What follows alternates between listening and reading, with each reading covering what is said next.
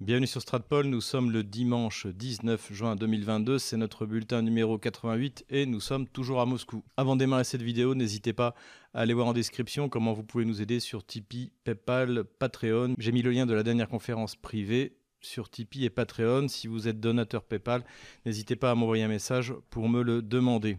Petite mise à jour pour la cagnotte pour la voiture de Christelle. La bonne nouvelle, c'est qu'a priori, les dons commencent à être remboursés. Hein, les dons qui étaient sur la cagnotte que nous avons mis en place. Donc, comme je vous le disais, n'hésitez pas à prendre contact directement avec, Christelle pour lui demander où vous pouvez lui envoyer l'argent. Et la somme se réunit petit à petit. On devrait, on devrait y arriver. Voilà, euh, on va vers une euh, Lada Niva 5 places. Donc il y en a pour à peu près 1,5 million de roubles, ce qui fait 8000 euros.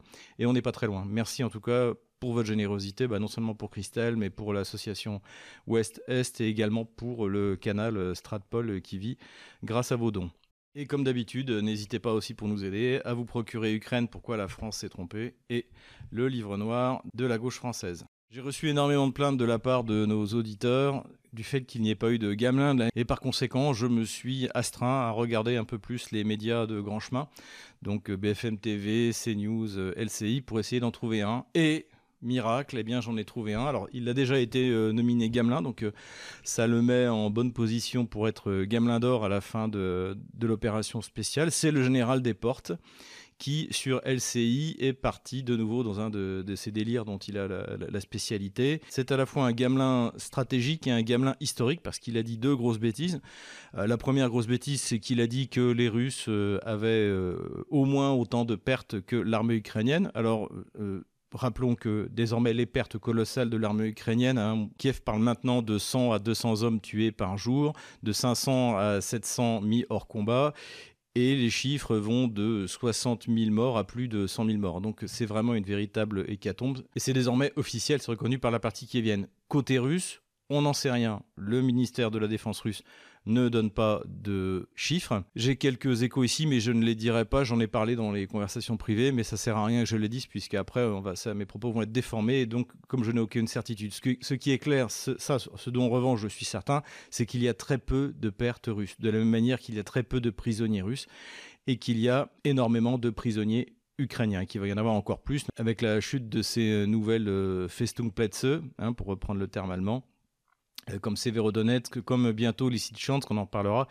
tout à l'heure. Donc le général Gamelin des Portes n'en sait absolument rien, personne n'en sait rien, mais Bien sûr, il parle. Et pour justifier donc cette affirmation gratuite, il dit que rappelons-nous que l'armée euh, soviétique à l'époque, le maréchal Zhukov, envoyait son, infanterie déminée, euh, en gros marcher sur les champs de mines, hein, ce qui veut dire avant d'envoyer les chars. Alors j'ai lu avec attention plusieurs ouvrages sur le général Joukov, notamment celui de Jean Lopez. C'est un personnage historique qui me, passionne et je n'ai jamais lu une ânerie pareille.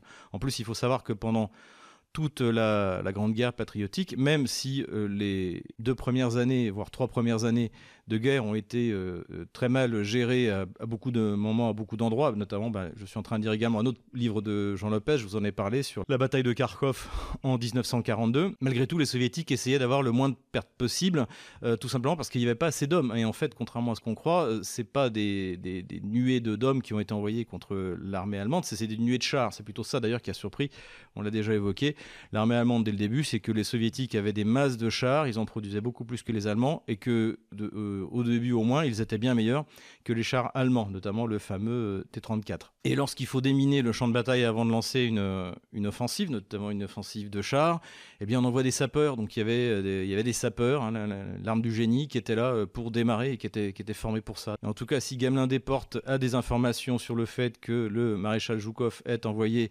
des simples soldats, en gros, sauter sur des mines, et puis ils ont intérêt à sauter fort parce que quand même c'est fait pour exploser sous le poids des chars.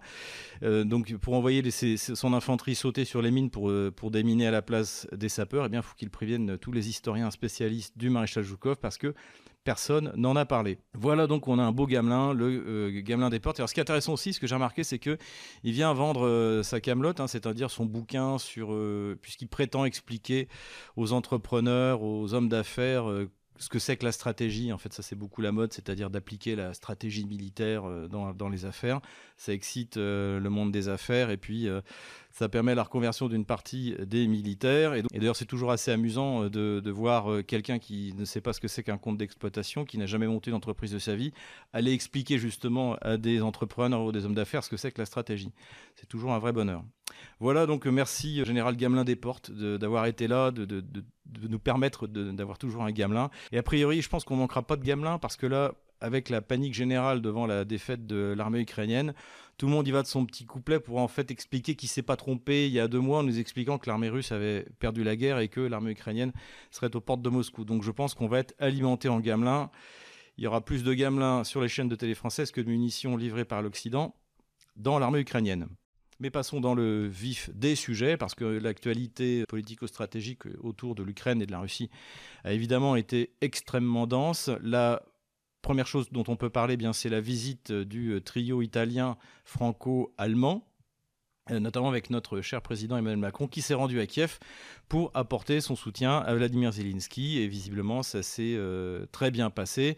Et ils ont accordé euh, en urgence le statut de candidat à l'Ukraine alors, avec euh, quelques conditions, et c'est comme d'habitude, lutte contre la euh, corruption. Donc ça, euh, bon courage. Hein, il y a eu un rapport qui a été donné à l'automne 2021 de l'Union européenne, de la Cour de compte de l'Union européenne, qui montrait qu'en fait, il y avait, malgré les sommes colossales qui avaient été dépensées, eh il n'y avait aucun progrès dans la lutte contre la corruption en Ukraine.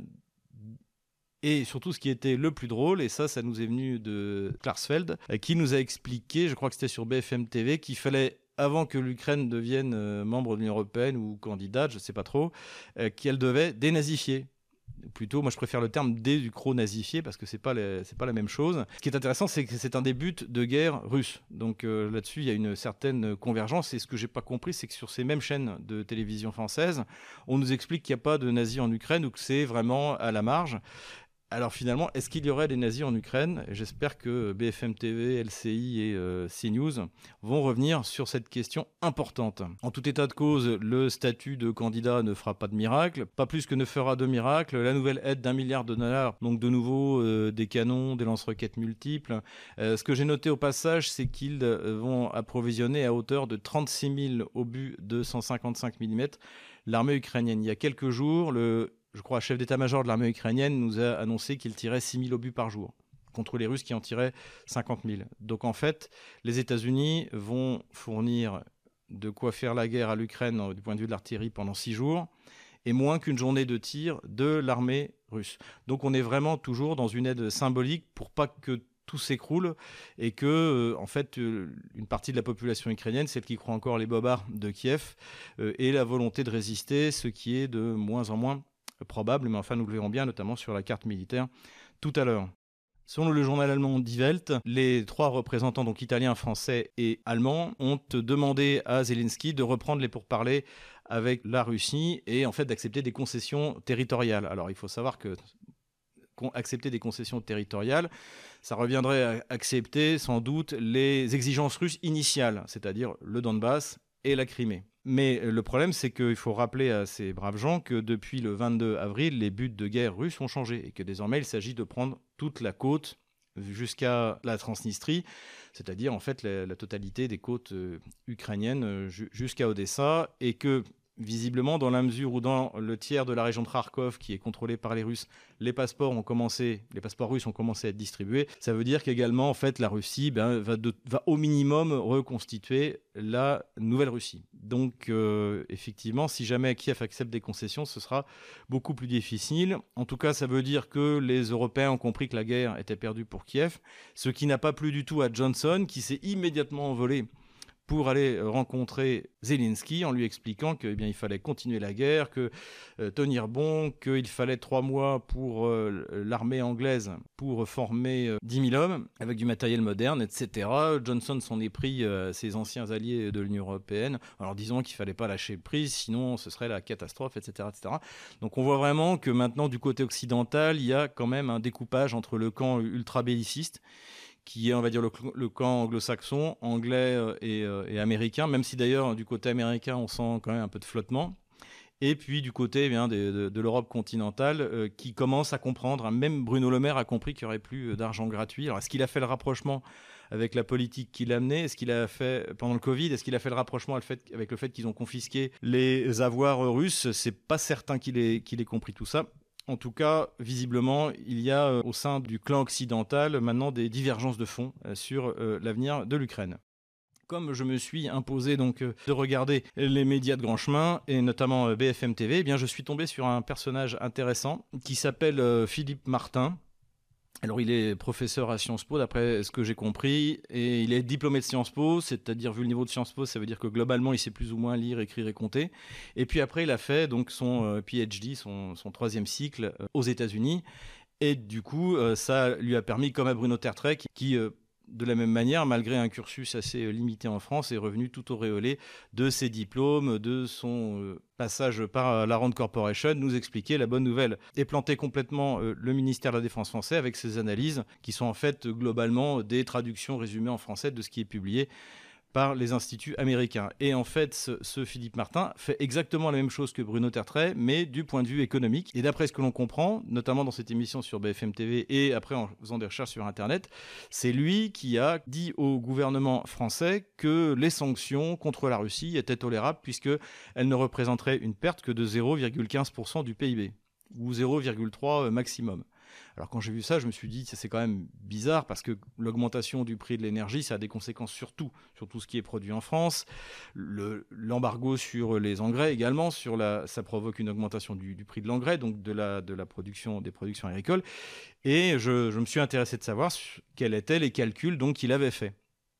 Donc, euh, je suis allé sur euh, sa page euh, internet et là, j'ai trouvé le document. Alors, c'est un document de, quelques pages et c'est en fait un modèle mathématique. Et donc les questions pratiques de l'augmentation du coût de la production en France, de, non seulement des, produits agricoles, mais euh, en général, le, prix à la pompe, ça, ne sont pas du tout créés, traités. C'est un modèle mathématique aussi, pardonnez-moi le terme, foireux que celui de Ferguson au moment du Covid. Et c'est un modèle également, comme par hasard, qui est copié sur euh, deux, scientifiques américains qui ont fait également des modèles mathématiques pour le Covid. Et en fait, la seule chose qu'il évoque, c'est que oui, bon, bah, la France devra remplacer euh, euh, un pourcentage de son énergie par d'autres sources d'énergie et que avec l'élasticité de la substitution, enfin c'est très pompeux, mais en fait ça veut rien dire. Eh bien en fait ça ne représentera que 0,15% du PIB français. Donc visiblement là aussi c'est encore un, copier-coller traduit euh, d'un modèle qui a été fait euh, aux États-Unis pour euh, inciter la France et les autres pays de l'Union européenne, j'imagine, à prendre des sanctions en racontant n'importe quoi. Et d'ailleurs, je suis certain que même si le document ne fait quelques pages, Bruno Le Maire s'est contenté de lire le titre et que ça lui a suffi. Donc voilà sur quoi reposent les décisions qui sont prises par le gouvernement français quand même, il faut quand même le dire, et que ce soit donc les, âneries stratégiques des euh, Tertrais, euh, Gomard ou les âneries économiques. Maintenant, bien, on vient de découvrir Philippe Martin. Merci à BFM TV de faire passer des gens comme ça, ça nous permet de les découvrir. L'autre événement, en dehors de la rencontre émouvante entre Emmanuel Macron et euh, Vladimir Zelensky, ça a été évidemment le Forum économique de Saint-Pétersbourg, auquel j'ai eu l'honneur de participer. Et là, je veux dire que été un moment assez extraordinaire parce que l'ambiance a complètement changé. Il faut bien se rendre compte que le, premier forum économique euh, russe, c'était euh, à Londres. C'est ce que me rappelait d'ailleurs euh, Peter Lavelle avec qui j'étais. C'était à Londres. C'était dans les années 90, je crois. Et il était totalement tourné vers l'Occident. Et là, en fait, ce qui s'est passé, c'est que l'Occident était en fait un boulet, y compris un boulet économique, qui était traîné euh, par les Russes, d'abord par le complexe, parce qu'effectivement ils sortaient d'un système euh, socialiste, hein, un peu comme celui dans lequel euh, la France vit aujourd'hui. Et donc en fait les Russes étaient complexés, regardaient avec admiration et pouvaient écouter, répéter n'importe quelle proposition qui était faite par les Occidentaux. Et ça, en fait, on s'aperçoit à la lumière de ce qu'on observe depuis ces trois derniers mois, que c'était un boulet et que la Russie vient de s'en débarrasser. Et ce qui était vraiment passionnant, c'est qu'on voyait tous les acteurs de la vie économique russe. Il y avait des anciens oligarques, donc il n'y a plus d'oligarques en Russie, il n'y a plus que des milliardaires, mais il y avait euh, Oleg Deripaska, qui en plus lui est un peu, comme disent les Américains, contrariant, qui n'hésite pas en fait à, dire au gouvernement qu'il a tort, qu'il devrait faire ça, euh, baisser le taux d'intérêt, aider les entreprises, etc. Euh, et vous aviez également des gens comme German Greff, donc qui a été toujours considéré comme un libéral, né, qui critiquait toujours la Russie en disant qu'il fallait faire comme en Occident. Et aujourd'hui, c'est exactement l'inverse. Et au contraire, il arrive et comme on dit, les forces de proposition, expliquant que la coupure du SWIFT pour Sberbank, ça n'a aucune importance, qu'il euh, y a déjà des, systèmes qui existent et que Sberbank est en train d'en mettre d'autres au point. Donc je pense que derrière, encore une fois, j'ai déjà dit, il y a euh, monnaie numérique, crypto-monnaie, blockchain, tout ça, tout ça est à l'étude et ça devrait bientôt apparaître. Et donc, j'ai vraiment constaté cet enthousiasme, cette volonté eh bien, de remplacer tout ce qui peut être remplacé du point de vue des importations. Et principalement, évidemment, et c'était dans le discours de Vladimir Poutine, les hautes technologies qui sont le principal souci de la Russie. La bonne nouvelle, c'est que eh bien, le président chinois a annoncé que la Chine soutiendrait la Russie dans le domaine de la souveraineté et le seul véritable problème des sanctions, on l'a dit mille fois, Vladimir Poutine l'a dit lui-même, ce sont les euh, semi-conducteurs. Donc visiblement, là-dessus, euh, la, Russie pourra passer cette période difficile. Le discours de Vladimir Poutine a été évidemment le moment central de ce forum. Et on peut dire que malgré euh, son cinquième cancer, sa hernie discale, son Covid, sa grippe du singe, son Alzheimer, ses crises d'épilepsie et sa jambe de bois, eh bien, il a été extrêmement brillant. Et il a dressé un panorama économique, non seulement de la situation en Russie, mais également dans le monde, et un panorama géopolitique complet et extrêmement brillant. Euh, du point de vue économique d'ailleurs, j'espère que Bruno Le Maire a écouté son intervention parce qu'il explique l'origine de l'inflation massive, qui n'est pas l'opération spéciale de la Russie en Ukraine, mais qui date de ces émissions, de ces quantitative easing, ces émissions de monnaie colossales sans aucun contrôle qui ont provoqué évidemment une inflation que Bruno Le Maire, je viens de le dire, a fini par comprendre et que en plus les sanctions qui ont été mises contre la Russie, c'est de là que viennent les problèmes de, de l'Occident, notamment dans le domaine de l'énergie. Donc là-dessus, on a eu vraiment un, tableau, euh, un tableau complet. Et sur les questions géopolitiques, eh bien, il a dit que désormais la multipolarité n'était pas une option, qu'elle s'imposait d'elle-même. De toute manière, ce qu'on observe tout autour, c'est euh, vraiment un, virage euh, mondial. Non seulement la Russie participe au G20, hein, qui doit avoir lieu en Indonésie la, au mois de novembre. D'ailleurs, le président indonésien vient en Russie le 30 juin, mais d'autres regroupements économiques sont en train de se mettre en place, un G8 alternatif, donc qui serait composé de pays des BRICS avec euh, d'autres pays comme l'Argentine, euh, l'Arabie saoudite, dont le prince Mohamed Bel Salman est en train d'orienter euh, la politique étrangère, la politique même nationale, vers une, une espèce de souveraineté retrouvée. Et alors qu'il est courtisé par Joe Biden,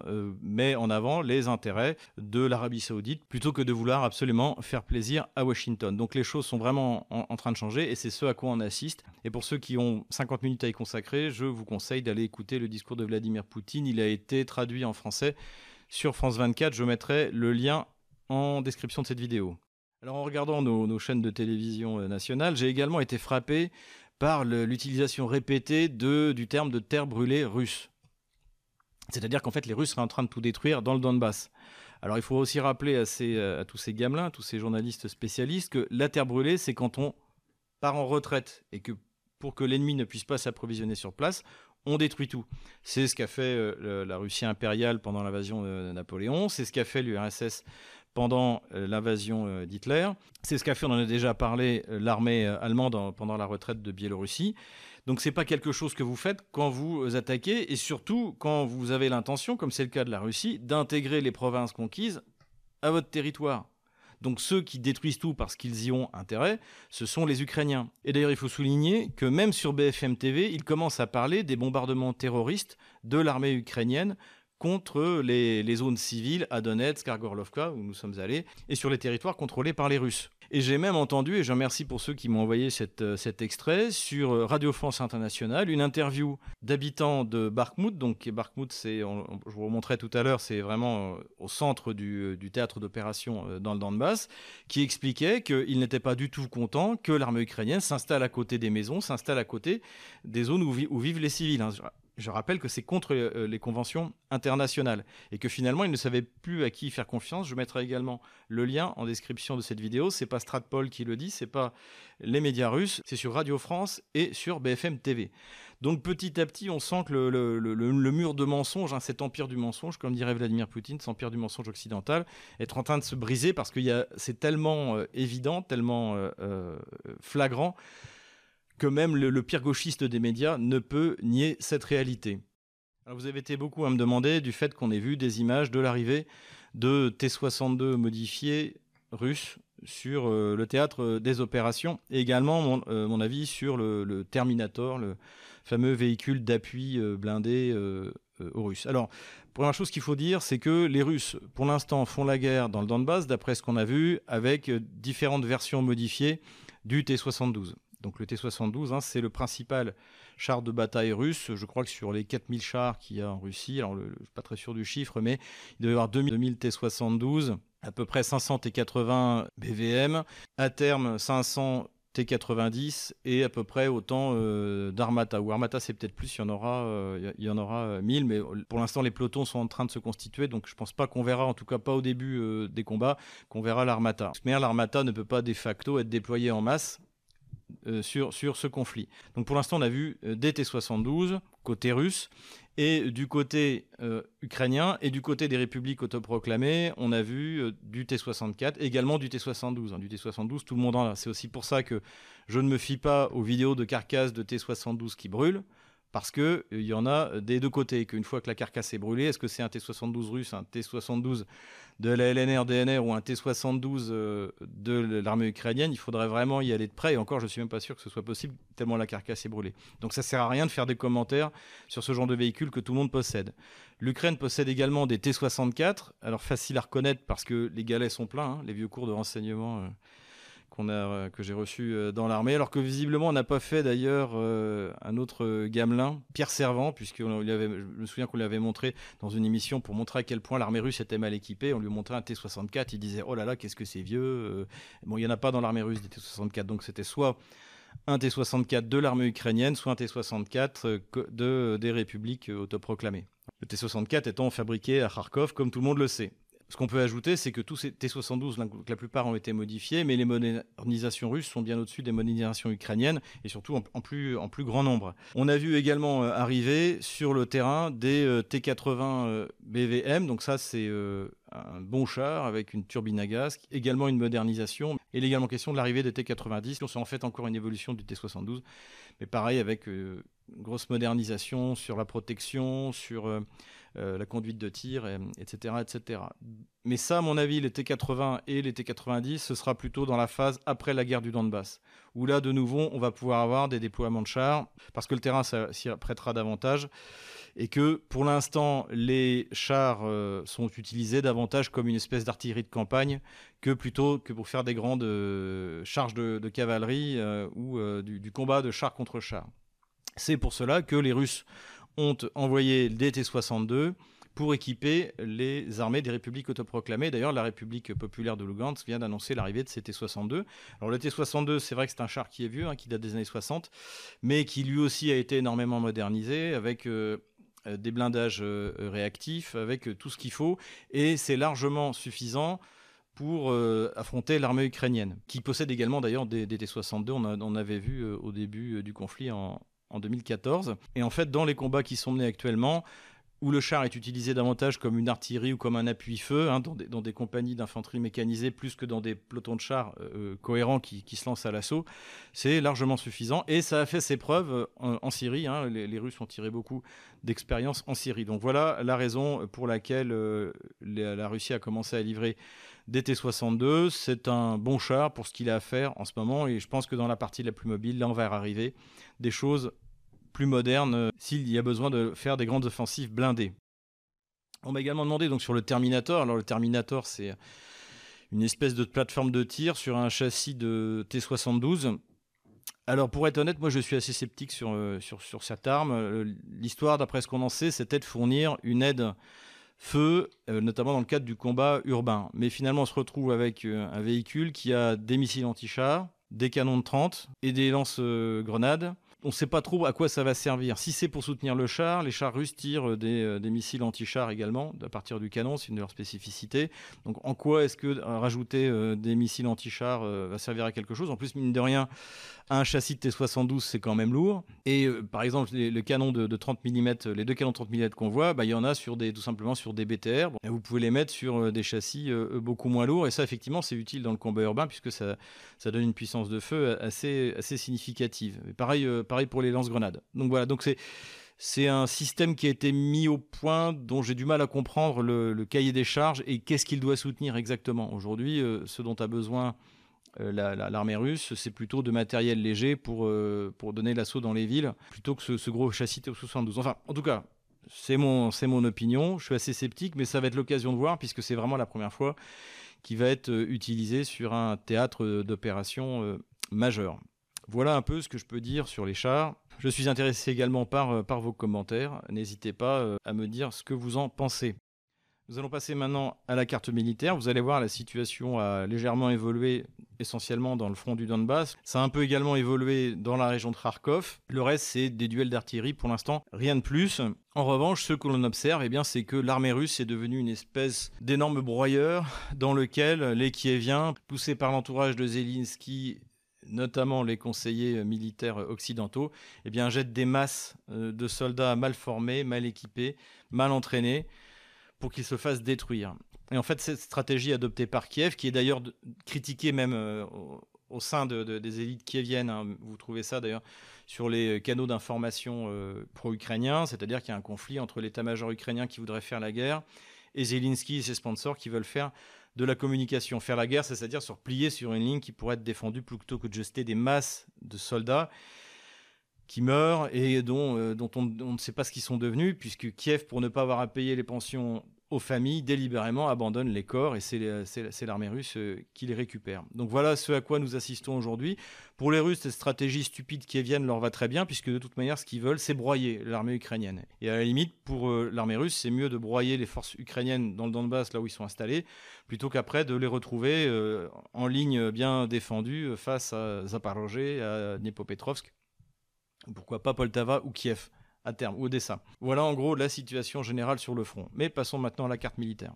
Revoilà sur la carte militaire. Alors là, j'ai fait exprès de faire une carte plus large, puisqu'on va commencer par l'événement de la journée, puisqu'en fait, j'ai tourné cette carte militaire le lundi, puisqu'il y avait des, événements qui se passaient, notamment sur l'île du Serpent, dont je voulais connaître euh, l'issue. Voilà. Mais euh, un autre événement s'est passé, c'est que la Lituanie, donc ici, a décidé de bloquer le transit russe vers l'enclave de Kaliningrad. Ça, c'est l'enclave de Kaliningrad. J'avais prévu euh, en janvier de faire une vidéo sur Kaliningrad, mais avec les événements qui sont passés en février, évidemment, ça a été repoussé, mais j'ai pas mal avancé, donc dès que j'aurai un peu de temps, eh bien, je m'en occuperai. Donc, la Lituanie veut empêcher la Russie en fait de faire transiter ses marchandises vers Kaliningrad, vers son exclave qui se trouve ici.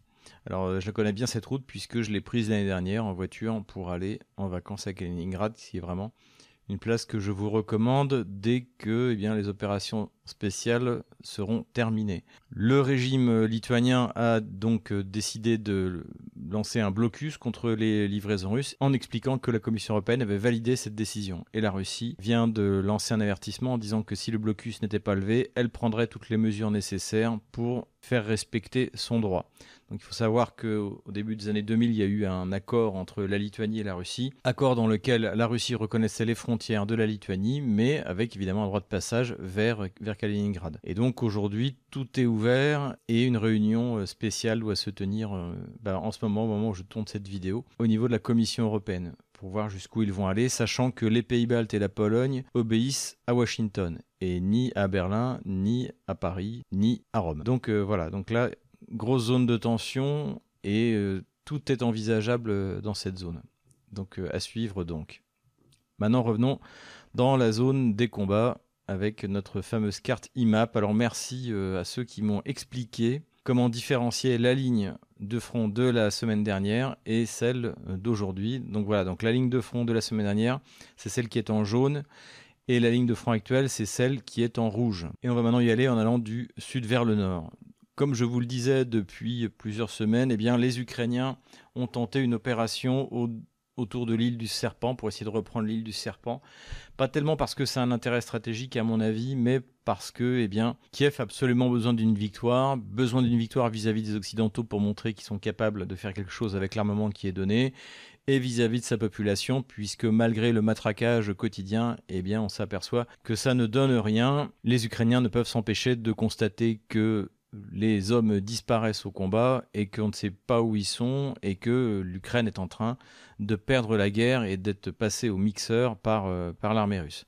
Donc il y a une tentative hein, qui était préparée depuis un moment et qui a de nouveau échoué. la tentative n'est pas allée très loin, ça a consisté à quelques bombardements, des survols plutôt de ce qui reste de l'aviation ukrainienne et l'envoi de Bayraktar. Et a priori, à l'heure où je vous parle, donc les opérations avaient démarré à 4 heures du matin, ça n'a rien donné. Peut-être conséquence de cet échec, les Ukrainiens ont bombardé une installation offshore euh, au large de la Crimée, donc où il y a euh, une, extraction de pétrole, a priori, d'après ce que j'ai compris. Je ne peux pas vous dire où c'est parce que ça n'a pas été indiqué. En tout cas, le ministère de la Défense russe a annoncé qu'en réponse à cette attaque sur des objectifs civils délibérés, eh bien, la Russie allait frapper les centres de décision. Donc, c'est-à-dire qu'il va y avoir euh, des missiles qui vont tomber sur Kiev, invraisemblablement. Visiblement, Moscou veut faire ça de manière symbolique. C'est pour ça d'ailleurs qu'ils ont prévenu de ce qui allait se passer. Rapidement maintenant euh, sur euh, ce qui se passe dans la région de Kherson. Donc euh, là aussi il y a des duels d'artillerie. Donc le grand jeu hein, qui a été repris sur toutes les chaînes du régime français notamment, c'est d'expliquer qu'il y a une contre-offensive à Kherson. Il n'y a aucune contre-offensive à Kherson. Il y a du marmitage d'artillerie. Aucune véritable tentative réelle et efficace de, de percer de la part de Kiev, qui je pense de toute manière n'en a pas les moyens. Donc pour l'instant le front est assez stable en revanche, il y a toujours cette accumulation de forces russes et je ne serais pas étonné qu'il se passe quelque chose dans les semaines qui viennent qui pourrait nous surprendre. Voilà, donc ici tout est stable. Du côté du front de Zaporozhye, hein, c'est ici, c'est la. D'ailleurs voilà, donc cette partie-là en fait est tout ce qui reste de la région de Zaporozhye sous contrôle ukrainien, puisque tout le reste est sous contrôle russe et maintenant la distribution des passeports a commencé et les gens font la queue pour euh, euh, récupérer les passeports russes. Euh, alors l'ancien maire de Melitopol, donc qui est un bandit en fait qui a été reçu par Emmanuel Macron, a annoncé que l'armée ukrainienne allait bientôt reprendre Melitopol. Ça a fait rire tout le monde. Et pour l'instant, ce front-là ne bouge pas. Il y a une tentative, sans doute également plutôt une, ce que j'appelle les offensives BFM TV, hein, pour pouvoir dire que l'Ukraine est passée à la contre-attaque autour de Vougledar. Mais euh, cette tentative a échoué et euh, les, troupes ukrainiennes, comme d'habitude, sont tombées sur un feu nourri de l'artillerie russe et se sont fait détruire. Dans la région de Donetsk, eh bien, à partir d'Avdiivka, les bombardements terroristes continuent toujours sur euh, la ville de Donetsk. Comme j'ai dit dans la première partie de la vidéo, on en finit même par en parler sur BFM TV. De toute manière, Vladimir Poutine en a parlé dans son discours du vendredi à Saint-Pétersbourg.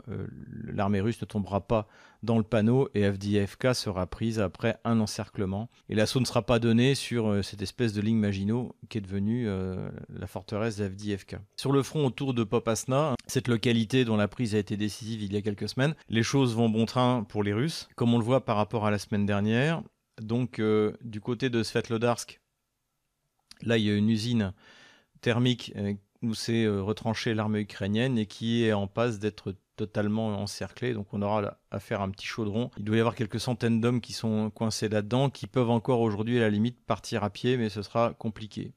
Ici, les Russes, alors je ne suis pas certain de l'emplacement de la ligne de front, mais les Russes ont donné un assaut pour euh, à terme prendre d'assaut Bakhmut ou Artemovsk, comme vous voulez, et euh, cet assaut a donné des résultats, et donc euh, l'offensive va bon train, sans doute une volonté à terme de couper Bakhmut de Slaviansk et de Kramatorsk. Voilà où on en est de ce côté-là. Du côté du nord du front de Popasna, là, les Russes ont bien avancé et désormais sont euh, en train de prendre d'assaut euh, Nikolaevka, qui est ici, et ce qui leur permettra en fait de progresser vers le nord et de couper Lysychansk de Seversk, qui est pourtant, puisque désormais cette, cet axe-là est totalement contrôlé par euh, l'armée russe, au moins sous le feu des canons. Là, c'est pareil, je ne suis pas tellement certain de la ligne de front, mais en gros, ça doit être ça. Mais une fois que les Russes auront pris Nikolaïevka et pourront progresser rapidement vers le nord, dans ce cas, Lysychansk sera complètement isolé. En même temps, a priori, les Russes essaient de refranchir ici à Belorovka. Leur position exacte sur cette ligne de front je ne la connais pas tellement, mais pour l'instant, les Ukrainiens, en tout cas, ont déployé beaucoup de moyens pour les empêcher de franchir, parce qu'effectivement, si les Russes arrivent à traverser, eh bien là, c'est la fermeture directe du front de Lysychansk, Severodonetsk, et là, comme vous le voyez, en fait, c'est la libération complète du territoire de la République populaire de Lugansk. Autre chaudron, donc, qui là est en train de se refermer, eh bien, c'est la progression pour le chaudron de Zolotoye dont je vous ai parlé. Il y a quand même, euh, on estime autour de 2500 soldats ukrainiens qui sont là. Comme vous voyez, les Russes ont bien progressé, ce qui fait qu'il n'y a plus aucun axe pour évacuer. Donc ça veut dire que si jamais les 2500 soldats ukrainiens qui sont là veulent évacuer, ils doivent partir à pied la nuit et abandonner le matériel lourd. Donc là, j'ai corrigé euh, par rapport à la semaine dernière, puisqu'en fait, j'avais mis ma ligne de front plus en avant, et en fait, non, les, Russes ne contrôlaient pas totalement Toshkiva, mais là, ils l'ont pris, et désormais, ils sont en train de donner l'assaut à Myrnaya Dolina, ici, et cet assaut est en train de donner ses effets, ce qui fait que là, on aura un chaudron ici qui aura été bouclé par l'armée russe, puisque là, comme vous le voyez, ils ont pris Vrubovka. Bon, j'en avais déjà parlé la, dernière fois, là c'est confirmé. Et ils avancent également désormais vers le nord-est pour boucler ce chaudron et pour isoler les forces ukrainiennes ici, des forces ukrainiennes présentes encore à Lysychansk et à Severodonetsk. Quelques mots sur Severodonetsk. Là aussi, j'ai corrigé la ligne de front de la semaine dernière, puisque elle n'était pas exacte.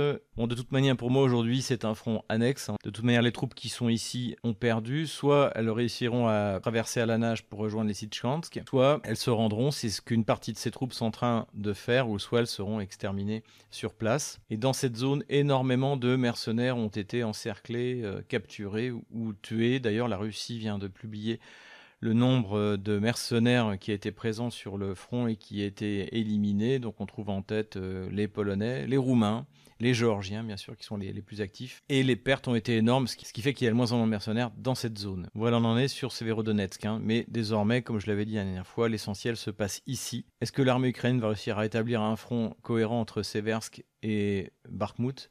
C'est pas certain. De toute manière, pour l'instant, toutes les troupes qui sont envoyées par ici sont passés par la broyeuse de l'armée russe et peu y réchappent. Continuons euh, sur le front. Donc euh, également de ce côté-là, ça a avancé puisque Dolina ici a été prise par les Russes qui sont en train également de s'emparer de Krasnopol ici et donc ce qui va totalement ouvrir la route vers euh, Slaviansk. Voilà, voilà où on en est.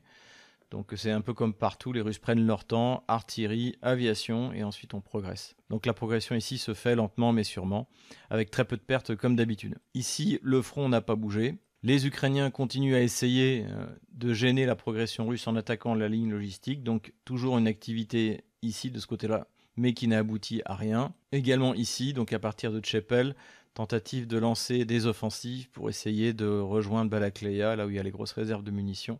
Mais pour l'instant, ici également, visiblement, Kiev n'a pas les moyens et est toujours incapable de lancer euh, une offensive. Hein. C'est le cas depuis, de toute manière, le, début de l'opération spéciale. Plus au nord, là, la Russie a repris complètement l'initiative vers euh, Kharkov et avance. Donc là, j'ai dessiné en rouge une ligne de front conservatrice, mais a priori, les Russes sont déjà bien plus au sud et euh, continue leur offensive. Le but, en fait, c'est de coincer euh, une partie des forces de reconnaissance ukrainiennes qui sont ici, qui essayent de commettre des actes de sabotage. Et a priori, les Russes sont en train de réussir. Et ce qu'on peut dire, hein, c'est une hypothèse qu'on avait émise au début, dont j'ai parlé également la dernière fois, c'est qu'en fait, le retrait de l'armée russe a été purement stratégique pour inciter les Ukrainiens à sortir et à les broyer par la supériorité de l'artillerie russe, hein, contre laquelle Kiev ne peut rien. Donc beaucoup de pertes, en fait, euh, pour l'armée ukrainienne dans ces zones-là. La Russie applique également dans, Kharkov et sa région des bombardements de haute précision et a priori l'état-major, en tout cas c'est ce qu'a annoncé l'armée russe, l'état-major d'Azov aurait été détruit dans la région. Puisqu'on parle de tir à longue distance, les Russes ont également frappé dans la région de Nepopetrovsk et ont détruit l'état-major ukrainien, c'est-à-dire 50 officiers supérieurs et officiers généraux. Donc là, ça veut dire aussi qu'il y a vraiment une cinquième colonne pro-russe qui travaille dans tout le pays, puisque les frappes russes sont de plus en plus précises et font de plus en plus mal, non seulement sur les troupes en elles-mêmes, mais sur l'organisation en fait de la défense. En ce qui concerne les missiles de précision, Borisov, qui est vice-premier ministre russe, euh, qui est l'ancien du ministère de la Défense, a annoncé qu'il ne fallait même pas espérer que la Russie manque de munitions, et notamment de calibre. Hein. Souvenez-vous que certains annonçaient début mars que la Russie avait tiré tous ses missiles de haute précision. En fait, d'après les renseignements que j'ai eus, la Russie avait 10 000 missiles calibre en réserve, et on a tiré depuis le début un petit peu plus de 1000. Et ensuite, l'usine de production russe fonctionne 24 heures sur 24, ce qui fait qu'en effet, il vaut mieux abandonner l'espoir de voir la Russie manquer de missiles ou de munitions de quelle sorte que ce soit. Voilà à peu près où on en est aujourd'hui. Donc la Russie avance lentement mais sûrement. De toute manière, elle n'est pas pressée. Ce qu'elle veut, c'est passer à la broyeuse l'armée ukrainienne jusqu'à ce que le régime qui vient dépose les armes. Voilà donc j'efface la ligne jaune et voilà la ligne de front telle que je l'estime aujourd'hui. Voilà, j'espère que cette vidéo vous a plu. N'hésitez pas à vous abonner, bien sûr, à YouTube, mais surtout à Odyssey, à Rumble en cas de censure. Inscrivez-vous à notre Twitter, Inscrivez-vous surtout à notre canal Telegram pour être sûr de ne rien perdre. Et également, vous pouvez nous trouver sur VContact. Et puis, n'hésitez pas encore à faire un don et à acheter le livre noir de la gauche française et Ukraine, pourquoi la France s'est trompée. Et je vous dis à la semaine prochaine.